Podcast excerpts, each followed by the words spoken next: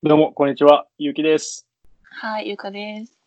今週は、えー、っと、ルワンダ、まなみさん編、後半です。よろしくお願いします。よろしくお願いします。よろしくお願いします。はい。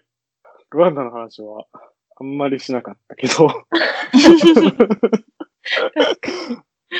でもあれなんですよね。あのー、36人ぐらい隊員が活動していたんですよね。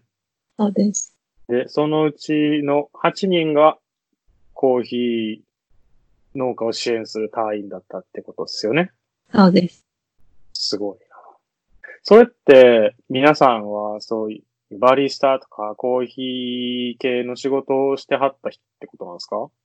大体経験してる器具の会社だったりとか、コーヒーのロースターさん出身の方もいるんですけど、全くの未経験の方も何人かいました。うん。そうなんだ。はい。もともと希望外のものだったの。へえ。うんまなみさんは、その、協力隊でコーヒー農家支援しようって、国際協力やるぜ、みたいな。はい。動機は何？だったんですか？と最初は、その専門学校で保育の勉強をしてたんですけど、それは、うん。えっと、いわゆる高校卒業してからすぐってことですか？そうです。すぐに3年間の保育の学校に行って、免許も幼稚園と保育士取ってたんですけど、うん。もう保育の勉強をしていくうちに、親御さんのその虐待とかの問題の方にケアが必要だなっていうのを感じていて、うん。うん。それでその当時から私が結構カフェが好きでよく行ってたんですけど、周りはみんなそのまま先生になる人が多かったんですけど、うん。うん。その先生の立場以外の、その保育園だったり幼稚園だけのコミュニティよりも広いコミュニティをお母さんたちが持てたらリフレッシュにもなるかなっていうのを思って、うん。かつのその自分の好きなカフェとつなげたいなって最初思って都内の絵本がいっぱいあって毎週読み聞かせの絵本のイベントとかを開いてるカフェに就職したんですけど、うん。へうん。ーそれで最初はそこでそのイベントだったりを通して、そこ劇劇場だったので結構いろんな人たちが来るお店で、うん。うん。子供たちとも関われるイベントとかをやったんですけど、その中でそこで扱ってたコーヒーが、えっと、オーガニックフェアトレードのコーヒーだったんですけど、そこでそのフェアトレードっていうものに出会って、そこで最初、詳しく知らなかったので何気なく調べたんですね。フェアトレードって何なんだろうと思って、調べてみたら、その、正式な取引をすれば、今買い叩かれて、貧困に追いやられてる、追いやられてる農家さんたちも救うことができるかもしれないっていうふうに思って、あとは、うん。コーヒーを栽培してる生産国のほとんどが途上国っていうのを知って、ここから貧困とコーヒーに興味が出始めて、それでそこからずっとコーヒーをやりたいっていうふうに思い始めて、その時からずっとアフリカに行って現地の人たちと関わりながら働きたいなっていうふうには思ってたんですけど、まだ英語も話せないし、コーヒーも入れられなかったので、まずは勉強からと思って、ワーホリに行きました。で、そこオース、トラリアへ。はい、オーストラリアおからバリスタの仕事を始めました。それで？それで が、コーヒーと関わって仕事をしていくうちに、やっぱりバリスタとしてコーヒーに関わるのはすごい楽しいんですけど、うん。どうしてもその農家さんと切り離されてる感覚がしてしまって、うん。まコーヒーと向き合ってる間は、美味しさを追求しようとすると、どうしてもその農家さんの暮らしとかを考える余裕がなくなってしまうというか、自分の中で進みたい道と似通ってはいるけどちょっとずれてるかなと思って、どうしてもアフリカに行きたい気持ちが消えなくて、その時にその協力隊を調べたときにちょうどコーヒーの案件を見つけたので、うん。でそこでもう、これだと思って応募しました。えー、あ、じゃあとりあえずアフリカに行きたいから、協力隊を見てみようかって感じだったんですか？そうですね。それ、かつそのコーヒーに関わっていけたらいいなっていうのがあって、うーん。そういう流れです。すごいな。まっすぐ来てるじゃないですか。いいうん。寄り道してないじゃないですか。結構でも、紆余曲折ありながら。で、待たれてるってことですよね。そう再渡航、再度、またアフリカへ戻るチャンスをはい。伺る。ってるって感じですね。ああ今、国内で何やってるんですか？今、現在は、福島の実家にいます。実家で、畑作業したり、勉強したり、そっか。いいっすね。楽しいですね。土いじりあ、そうですか。えーそうなんだ。が。はい。ああ僕は土いじりが嫌でね。そうなんだ。しみじみ嫌がられましたね。僕、後待機、えっと、隔離終わってからも長野の農家さんに行ってたんですけど、JICA の紹介で。うんうん。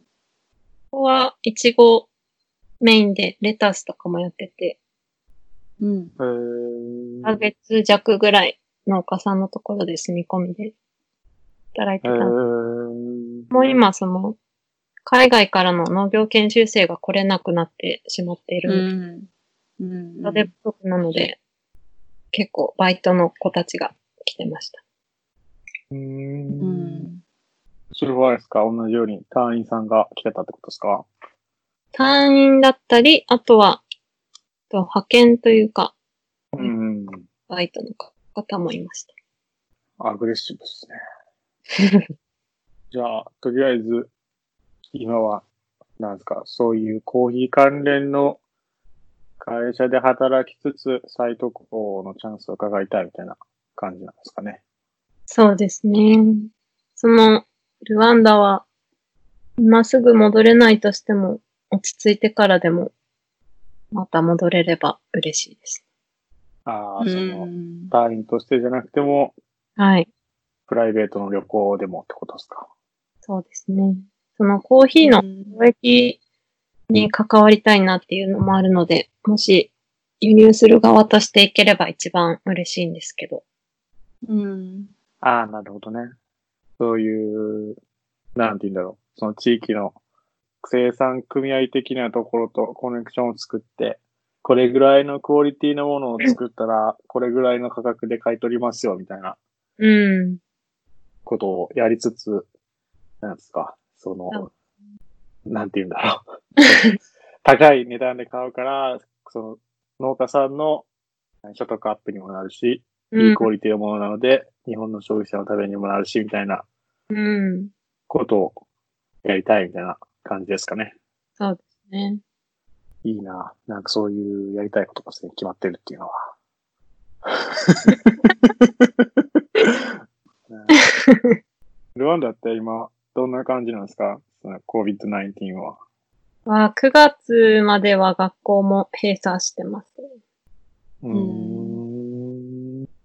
どうしてもそのはい、内陸国なので、まあ、隣国、近隣国からの輸入がないとダメっていうので、そこを止められないらしくて、それと一緒にコロナも入ってきてしまったりとか、うん。なるほどな。現地の人と連絡とか、取ってます？その配属先のカウンターパートとはたまに連絡は取ってるんですけど、うん。ああ。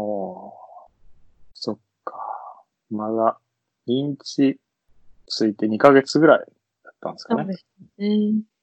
その担当するエリ、担当するエリアのコーヒー農家さんって何世帯ぐらいあるんですライスは、そのエリアが結構広かったので、全員わからないんですけど、その私が担当するエリアに6カ所コーヒーの加工場があって、ほこのサイズも結構大中小バラバラだったんですけど、結構大きめのところだと3000農家さんぐらいが関わってるとは言ってました。その大きい加工所一つにつき3000。そうですね。ええすごいな。でもその皆さんコーヒーだけをやってるわけではなくて、野菜もやりつつ、あ、コーヒー赤くなったから出そうかぐらいの 方が多い。うんああ、なるほどね。今ってそのコーヒー豆とかって、なんだろう。その農家さんから JA 的なところに集めて、はい。JA 的なやつがいろんなところに輸出してるっていう感じなんですかね。そうですね。あとは、その、海外のロースターがダイレクトで取引をっうんていうのも徐々に増えてる。うんうん今後もそういう海外のロースロースターがダイレクトに取引っていうのは増えていくと思ってます？その可能性もあるとは思うんですけど、やっぱりいろいろ手続きが難しい国とかもあるみたいなので、うん。手続きっていうのは、何ですか？その、輸輸出入のことですか？輸出入もですか？その、システム的に必ずこの組合を通さないとダメって決めてる国とかもあるので、うんああ、そのコーヒー豆はってことですか？はい。ああ、なるほどな。そういう利権があるのか。うん。なので、どちらにせよ、ちゃんと農家さんに還元できれば一番いいんですけど、どうしても安く買い叩かれるのがまだ消えてはいないので、うん。うん今ってその、なんですか、ルワンダ自体の平均所得みたいなのってどれぐらいなのかって把握してます？そう、先生とかでも月収5、6万っていう風に聞きました。月収5、6万か。ああうんコーヒー農家とかそういう農家さんだったら、半分ぐらいですかね、じゃあ。もっと低いと思いますね。うんそっか僕単純に疑問なんですけど、その海外のロースターさんがダイレクトに取引するときの農家の選定ってどうやってるんですか？どうやって選ぶんですか？最初はやっぱり、そのとりあえず行ってみるって感じなんですかねその生産地に。結構行くにしても、やっぱりどこに農家さんがあるのかわからなかったりもあるので、一番最初は商社さんを通すことが多いみたいです。うんん。そうすると微妙だよねその、紹介するときのフィーがどれぐらい取られるかですうね。んうん多分、商社だったら、そうだ、何百万、じゃあ聞かんだろうな聞くんかな？聞かんだろうなやっぱり同じ農家さんに偏るとも思いますね。うんそうだよねだろうし、やっぱりね、今現状でも、その、要は金融商品として、なんかコーヒー豆が扱われてるから、その、クオリティじゃなくて量で見られてるから安く買いたたれ、かれてるみたいなのがあるんですよね、きっと。うん。なので、でも農家さん的にはやっぱり量を売りたいみたいなのもありますよね。そうですね。やっぱりその、だから、私が行った時も、これから収穫を始めるところの一年で一番忙しくなる時期だったんですけど、うん。どうしてもその質が高いから高く売る、あ買ってくれるっていうバイヤーさんがほぼいないので、うん。どうしても農家さんもまだ熟しきってないものでも積んでしまって、うん量、質より量で稼ぐっていう流れがまだ消えてない状態。そうですよね。いや、なんか、あのーコーヒーじゃないけど、カカオ豆で同じように、ビーントゥーバーみたいなのが今流行ってるじゃないですか。うん。あれをやってる人が友達にいて、そういう話をよく聞いてたんで、はい。あの、まあ、カカオ豆の場合も、その国際金融商品になってるんで、豆のクオリティというよりは、量で、かかり売りみたいな感じになっていて、インドネシア産だろうが、ガーナ産だろうが、とりあえず一色体になって、まあちょっとまあ深くいってじゃないですけど、同じように、同じような加工をして、その味のばらつきを低く抑える、低くするみたいなことをやってるので、そこからまあビントゥーバーって言ったらね、その土地の、その土地で育った豆のフレーバーを大事にするみたいな方針なので、その土地の味がもっと出てるものがいいとか、どれぐらいのクオリティだったらこれぐらい出しますよっていう新しいその取引形態みたいなのを提示されても、農家さん的には、何言ってるんだこいつはみたいな状態で、まず、なんていうんですか、信用か、なんていうか、取引をまずやってくれないし、その、やっぱり、ね、そのロース、いわゆるそのロースターとかって、少量の取引、少ない量の取引になっちゃうから、うん。そんなもんで、この、何、シーズン越せないぜ、みたいな、額の買い取り分しかやっぱ最初できないとか、なっちゃって、すごい苦労してはったんで、う。うんん。難しいだろうなっていうのは、うん、容易に想像できますよね。うん。やっぱり長期的な契約じゃないと、農家さんもそうそうそう。だし、長期的にありますよって言ってもそんな、ね、1回2回ぐらい、ちょっと遠くから来ただけで、うん。ほんまにお前来年も買うてくれるんかとかうん。ね、今を、都合、なんか、景気のいい話されても、来年買うてくれなかったら意味ないんやけどな、みたいなの、あるだろうし、難しいですよね。やっぱり買う側としても本当に毎年高いクオリティを出してくれるのかっていう不安も。そうですよね。うん。で、やっぱクオリティ高くしようと思ったら、やっぱその手入れとかもね、手間かかるから、うんめっちゃ。嫌がりますよね、農家さんって。今まで放置プレイやったのは、なんか雑草抜けとか、あんまり、あのちょっとなんか腐ってるやつはちゃんと間引けとかっていう、うん。やらさなあかんから、ね、適切な温度管理をこれぐらいやれとか、うんするのもめっちゃめんどくさいだろうな。どっちも理解できるんで。そうですね。本当にその製品だけを育ててるなら、まあできるでしょうね。ある程度人数もいてとかだったら。けど、ね、人数もギリギリでやっててとか、他のね、野菜も育てててとか、であれば、ね、今までそういう丁寧に見るって習慣がないんであれば、その習慣を作るのも難しいだろうし、うん。長い道のりやなと思いますよ。そうですね。すごい重たい話をしてしまった。うんですね、でも。なので、やっぱり、美味しいコーヒーをもっと知ってもらえると、おうん。ーなるほどね。うん。え、じゃあ、都内で、ここはいいコーヒーショップだぜっていうのは、うんうん。どこですか、おすすめを3つぐらい挙げてくれると非常にありがたいですね。うん。収まらないです。できれば関西、お気に、お気に入り3つ。じゃあ、前に働いてたところ、そこもすごい美味しい。まず、そのゆかさんに、これが美味しいコーヒーだぜっていうのを知ってもらわないといけないから。定義がね、わかんない。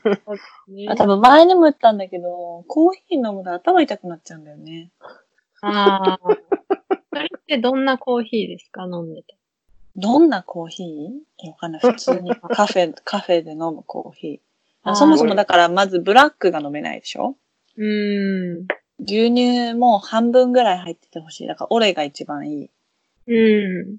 し、まあ家で飲むときもだいたい半々ぐらいで、まあ家で飲むって言ってもなんか普通のドリップコーヒーとかだけど、うん。その品種うん。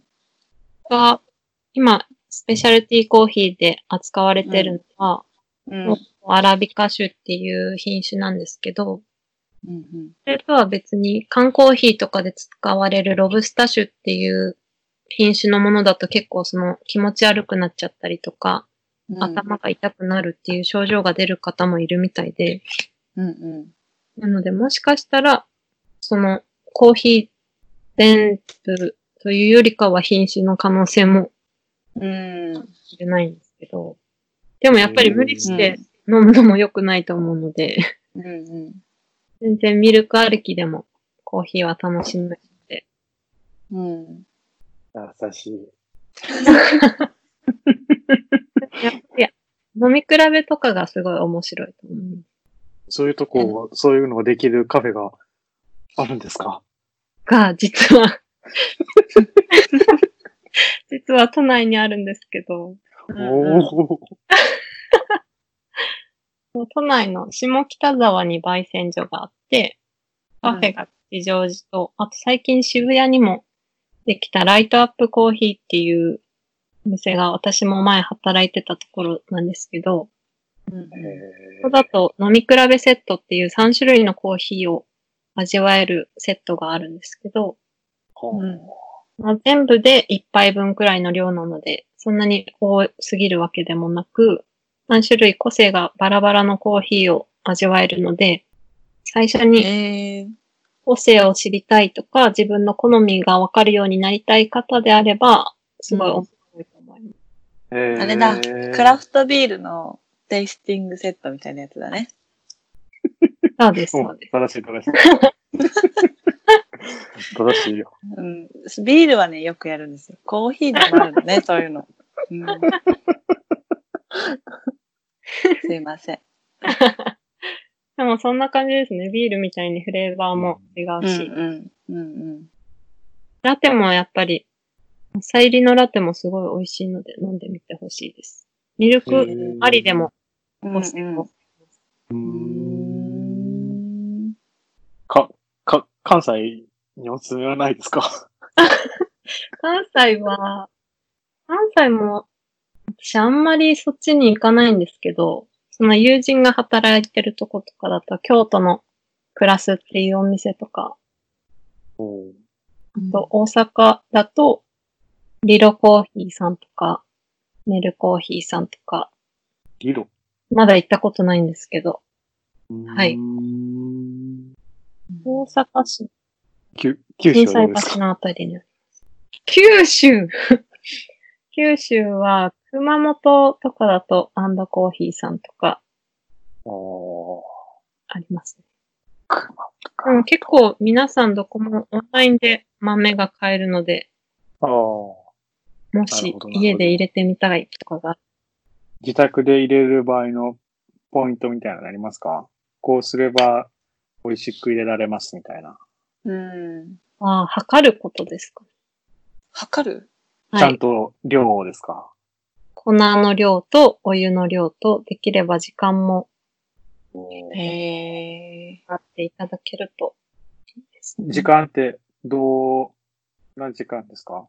何の時間わかるんですか？は、注ぐ時間の長さです。注ぐ時間。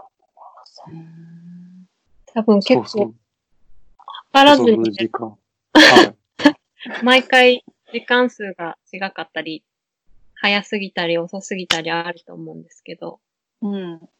お湯にどれぐらいの長さ、粉、コーヒーが触れてるかによって、抽出しっかりされるか、されすぎるか、とかにも影響してくるので、はい。でも一番簡単な方法だと、フレンチプレスとかが一番簡単ですか。お湯を注いで待つだけなので、忙しい方とかでも。あと最近はコーヒーバッグっていうティーバッグのコーヒーバージョンのものもあります。へえ、そうなんだ。えーイスとかでも簡単に飲めます。えー知らんかったな。うん。それもスペなるほシャルコーヒーなので美味しいのが手軽に試せど。ます。えー、そうなんや。ぜひ。営業みたいになっちゃいましたけえ、じゃあどうする？応募者、抽選で何名様にプレゼントする？ど。視聴者の方へ。いや、なんか初めていろいろコーヒーの話をちゃんと聞いたう気がする。ん。うん。うーん。なんかカルディとか行ってコーヒー豆めっちゃ並んでたりするじゃないですか。ああ。気になるけれども、みたいな。そうね。えそもそも豆はお店で引いてくれないでしょ？だって。豆引けます。お店で？カルディカルディ。カルディで？弾いてくれる、弾いてくれるあ、。引いてくれるの？え、じゃあさ、う引いてもらったら、どうすんの？その後。その後がわかんない。えなんか、あの、何？紙、紙何あーこす、こす紙にうんうんうん。入れてお湯で入れて、あ、そっか。リトリップとかですドリップあ、それは家にあるわ。できるじゃん。親がいつもやってる。朝。えー、いいですね。なんか、大きい機械に入れてやってる。おーうん。毎朝なんか、あるじゃん。なんか、ポッ。トみたいな保温できるやつ。うんうんうん。あれがいいのか悪いのか私はわかんないけど。あれに入ってたらそれで飲むし、それになかったら飲まないし、みたいな感じ。その、じゃあ、その子に入れるセットする豆を、うん。えーじゃあ、ウェブで注文してみましょう。スペシャリティコーヒーっていうのを 注文してみましょなるほどね。結構入れ方ガイドとかもついてきたりするので、へえ。入れていただけたりすると。え、その、もう選び方は、好み、はいその味とか香りとかって書いてあるってことですか？そのワインとかビールみたいに。あ、そうですね。でも、あ、これってやつをはい。言ってみるしかない。もし、直接カフェに行った場合であれば、バリスタさんに、こういう味、例えば酸味がある方がいいとかない方がいいとか、うんうんうん。こういうざっくりした好みで伝えると、うん。自分が飲みたいコーヒーに近いものとか、うんうん。方向性がわかると思う。じゃあもう本当にワインとビールと同じ感覚で行っていいってことですね。そうですね。うーん。いやもう紅茶の茶葉もね。え？はい。全然間違ったこと言ってないけど、なんかおもろいなと思って。なんでなんでなんでいや、紅茶も大好きで、あの、茶葉屋さんとか行くんですよ、よく。イギリスに行ってた時も、紅茶屋さんにめっちゃ行ってたし、うん。日本でも、まあ、あんまりわかんないけど、日本の紅茶屋さんは、まあ、マリアージュフレールとかめっちゃ行くんですよ、私。うんで、匂いとか嗅がせてくれるじゃないですか。そういうところに行くと。でもコーヒー屋さんってコーヒー豆が置いてあるだけで、うんなんか説明とかもあんまり書いてないところは書いてないし、なんか豆置いてあるから豆かみたいになって、結局なんか遠のくというか、ちょっと入りがたい。入りづらい。そうそうそう。なんか敷居が高いうん。ですよね、私からすると。結構死因とか、できるの？うんはい、えあ、そうなの。あと、引いてある豆が瓶に用意されてて、そこから香りを確認できたりとか。うーん。はい。ありがとうございます。何が面白かったんだろうか。いや、いや全然間違ってないよ。なんかビールとワインと一緒ってことって全然間違ってないんやけど、うん。なんか、酒かなと思う。紅茶って言えばよかったじゃん。紅茶ね。紅茶と日本茶って言えばよかったのに、どうしてもね、ビールと。ビールとワインならさ、なんかいくらでも試すし、なんか失敗しても、あーこれ違ったなーってなるんだけど、なんかコーヒーだと、量が多いじゃないですか。1杯2杯とかじゃないから、あー、なる買ほどなった時に、そうそうそう。ビールだったらもういっぱい、一杯飲んだら終わるじゃないですか。ワインもまあその日の夜中には終わるでしょでもコーヒーだとなんか、なんていうの？一日じゃ飲めない量を買うじゃないですか。なんか 100g とか 50g とかわかんないけど。うん。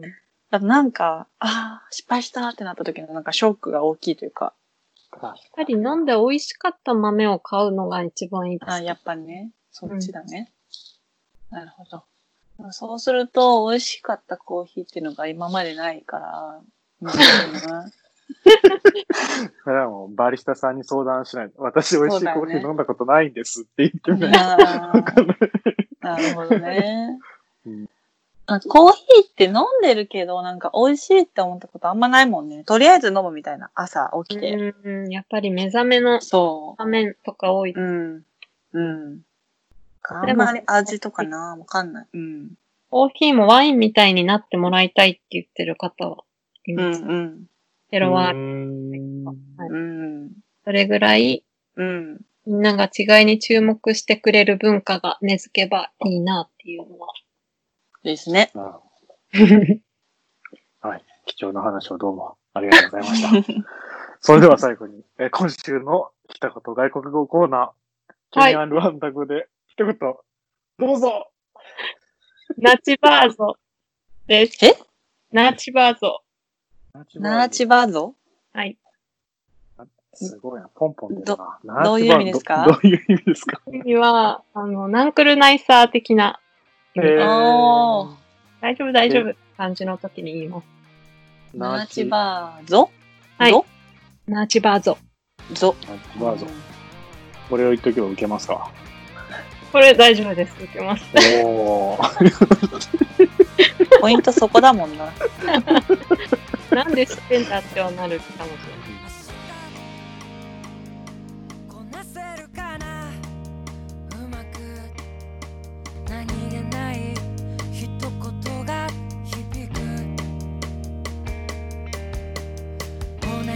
時のこと。5日後のこと。変わらない。気づけない。道しる